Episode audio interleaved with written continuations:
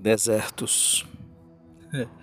É incrível, né? Porque o deserto ele é um lugar seco, ele é considerado um lugar de habitação complicada devido a essa produção de água que não tem, o clima, a vegetação. O deserto é um lugar bem complicado de estar, sabe? Mas de vez em quando é inevitável passar por ele. E na Bíblia a gente encontra vários desertos. E o que eu queria tratar com vocês nesse, nessa série de devocionais são alguns desertos que a gente encontra ao longo da vida que já estão citados na palavra de Deus. Hoje eu queria começar falando sobre José. Né? José, que era somente um menino quando tudo aconteceu. Ele era preferido de seu pai, Jacó, né, filho de Raquel. E seu deserto foi de sofrimento, mas também foi de amadurecimento. José ele foi jogado num poço fundo, sem água, né? vendido por seus irmãos que estavam cegos de inveja. E sabe, gente, existe desertos que são proporcionados, digamos assim, pelos nossos próximos. Uma vez eu ouvi que muitas vezes as pessoas que mais vão nos machucar são as que estão próximas, por saberem exatamente os nossos pontos fracos e onde nos atingir. Muitas vezes isso vai acontecer por aquelas pessoas que vivem dentro da nossa própria casa.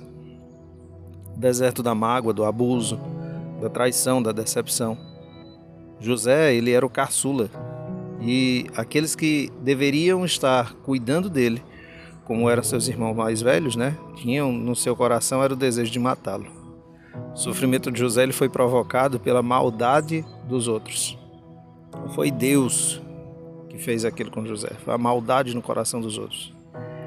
E aí ele foi vendido aos ismaelitas, que também eram chamados na Bíblia de midianitas em algumas versões, e venderam a José a Potifar, que era o oficial de Faraó, né, o capitão da guarda. Depois, a famosa história que a gente já conhece, né, começou a desenrolar. A mulher de Potifar caluniou José, ele foi parar na prisão, mas a Bíblia sempre diz que o Senhor estava com ele e o tratou com bondade lhe concedendo simpatia do carcereiro. José lhe interpretou sonhos e depois teve a oportunidade de interpretar os sonhos do faraó, e assim uma nova história começou na sua vida. A vitória e a libertação de José podem até ter demorado a chegar, mas Deus fez tudo na hora certa. O deserto pode ser assim doloroso, e para José com certeza foi, mas ele resultou em bênção. José ele acabou encontrando seus familiares e, ao invés de se lembrar do poço, ele resolveu olhar para o propósito de Deus. E, sabe, o deserto ele pode estar dolorido e até parecer que tudo é muito injusto, mas o nosso Deus é que está cuidando de nós.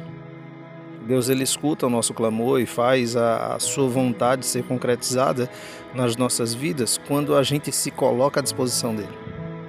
José fez o seu melhor como servo na prisão, como governador, como irmão. Ele entendeu o mover de Deus na sua vida. E aquele menino que antes estava num poço sem água, passou a ser uma das maiores autoridades do Egito. Deus agiu em favor de José. Ele não passou pelo deserto, ele não apenas passou pelo deserto, mas ele estava governando sobre o deserto.